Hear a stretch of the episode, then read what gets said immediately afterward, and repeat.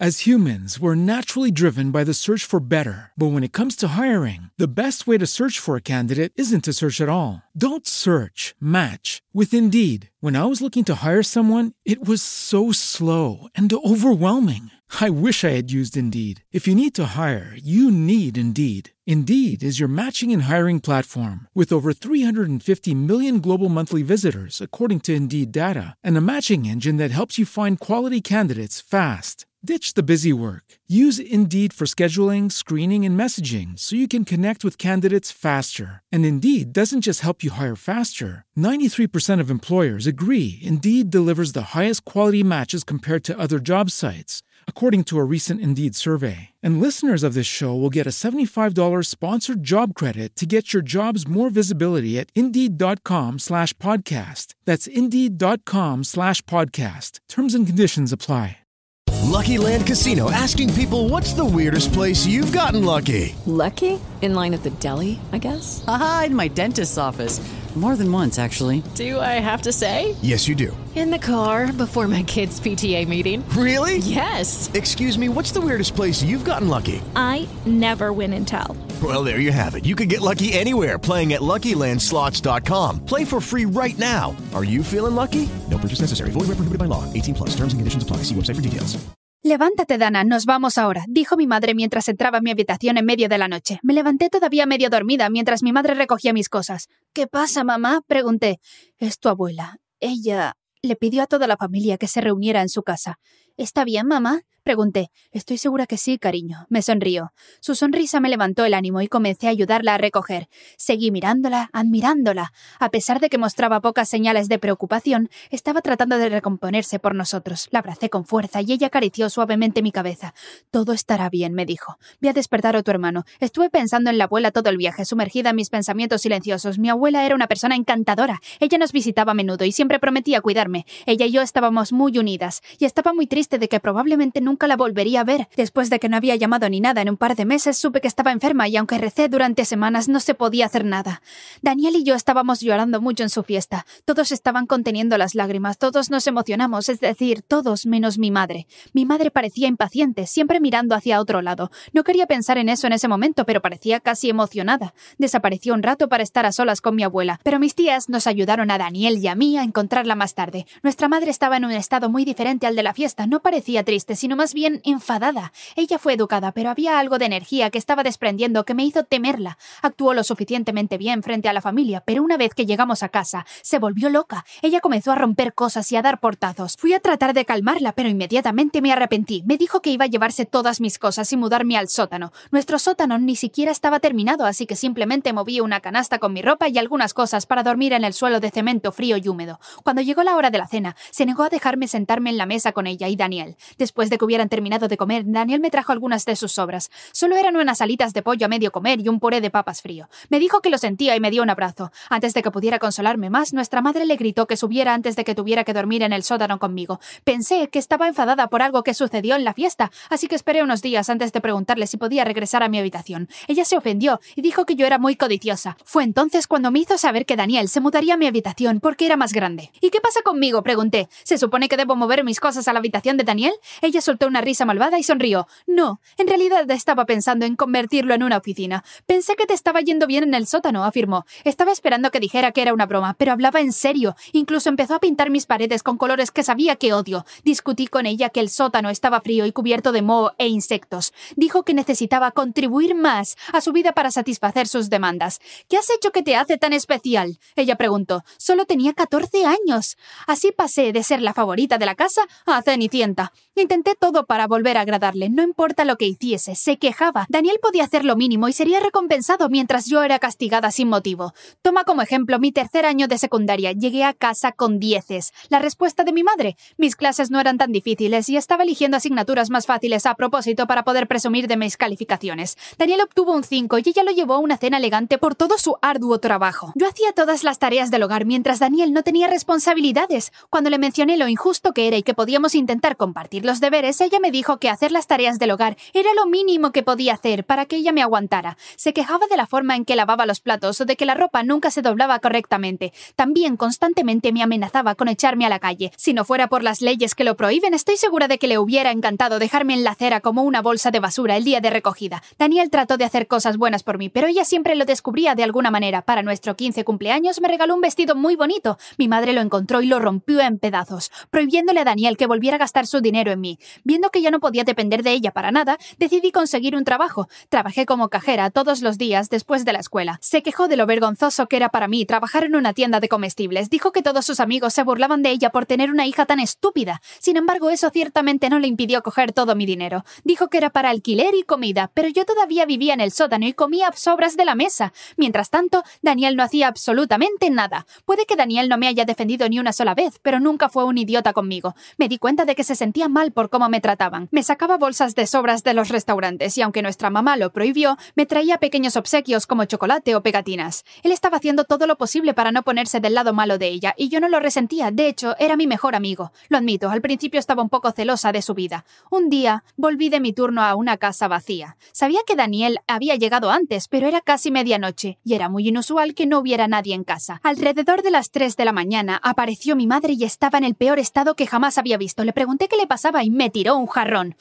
Deberías haber sido tú, gritó antes de correr a su habitación. Decidí llamar a Daniel para ver si sabía qué pasaba. Un par de tonos después escuché una voz, pero no era la de Daniel. La mujer en el teléfono explicó que Daniel no podía hablar en ese momento. Actualmente estaba en el hospital porque sufrió un horrible accidente de coche. Inmediatamente cogí el autobús para quedarme con él, enfadada porque mi madre no me dijo nada. Estuvo en cirugía durante horas. Incluso me quedé dormida en la sala de espera. Un médico me despertó y tenía una expresión muy seria en su rostro. Me dijo que las cosas no pintaban bien para Daniel y que tendría que someterse a más procedimientos de emergencia. Necesitaba un donante de sangre, rápido. Afortunadamente, como yo era su gemela, había gran probabilidad de que fuéramos compatibles. Por supuesto, acepté de inmediato que me hicieran la prueba. Los médicos estaban seguros de que todo saldría bien, pero todos estaban confundidos cuando vieron los resultados. Me sacaron sangre dos veces más, solo para estar seguros antes de decir que no éramos compatibles, pero esa no fue la noticia más impactante. Tomemos un momento para hablar un poco sobre ciencia. Mira, los gemelos no siempre tienen que ser del mismo tipo de sangre, lo que suele ser el caso de los gemelos fraternos porque no comparten el mismo ADN. Su tipo de sangre depende de los tipos de sangre que tenían sus padres. Solo pueden ser A, B, AB o cero. Mi tipo de sangre era cero, lo que significa que mis padres eran cero. El tipo de sangre de Daniel era AB.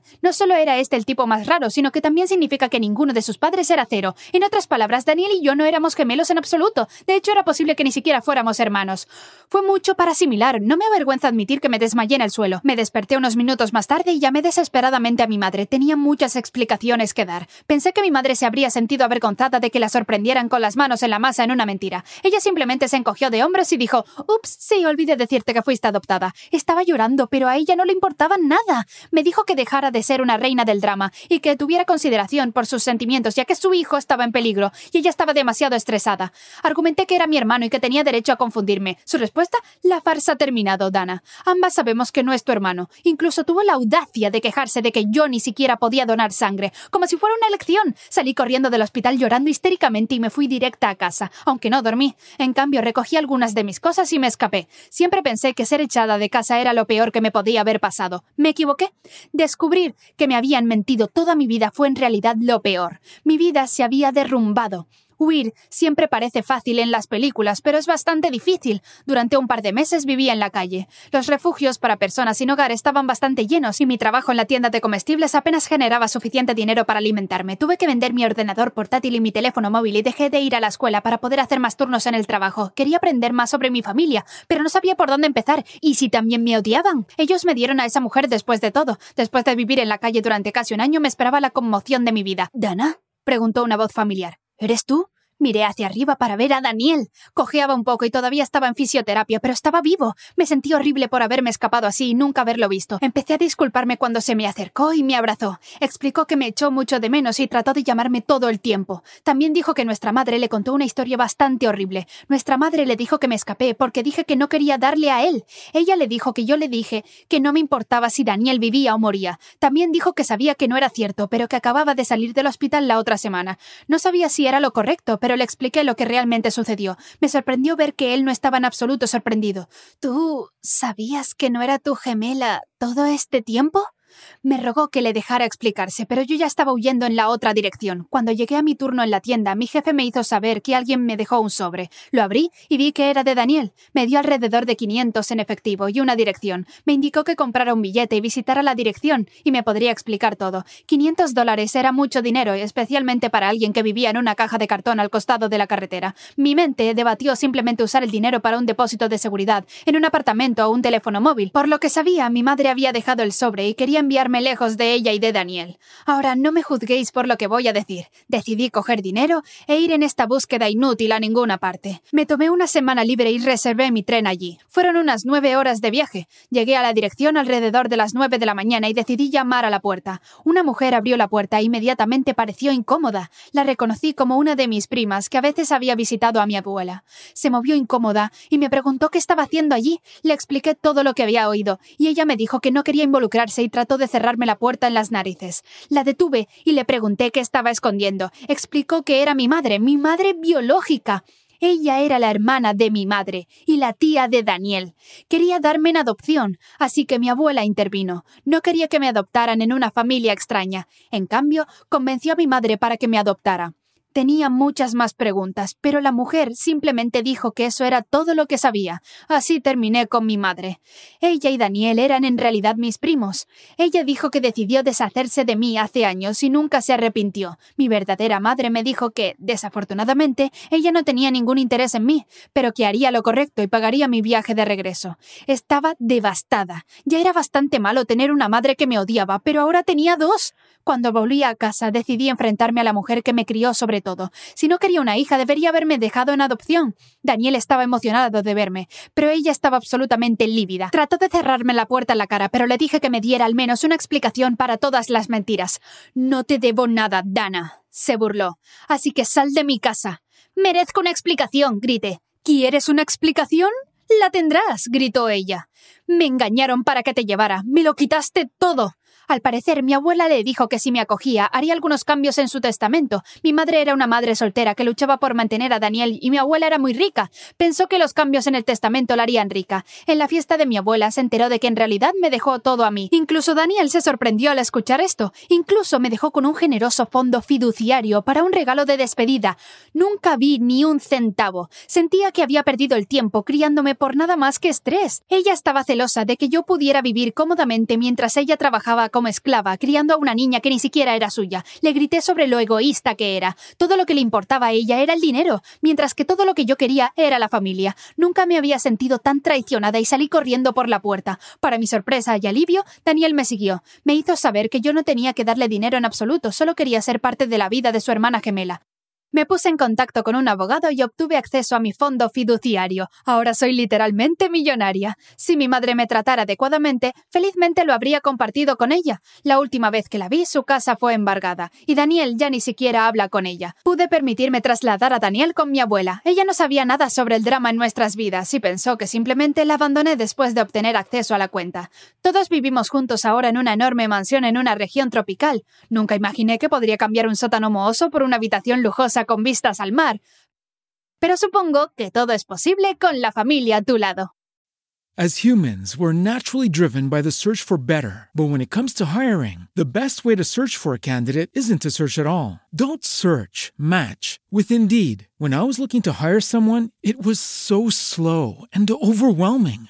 I wish I had used Indeed. If you need to hire, you need Indeed. Indeed is your matching and hiring platform with over 350 million global monthly visitors, according to Indeed data, and a matching engine that helps you find quality candidates fast. Ditch the busy work. Use Indeed for scheduling, screening, and messaging so you can connect with candidates faster. And Indeed doesn't just help you hire faster. 93% of employers agree Indeed delivers the highest quality matches compared to other job sites, according to a recent Indeed survey. And listeners of this show will get a $75 sponsored job credit to get your jobs more visibility at Indeed.com slash podcast. That's Indeed.com slash podcast. Terms and conditions apply.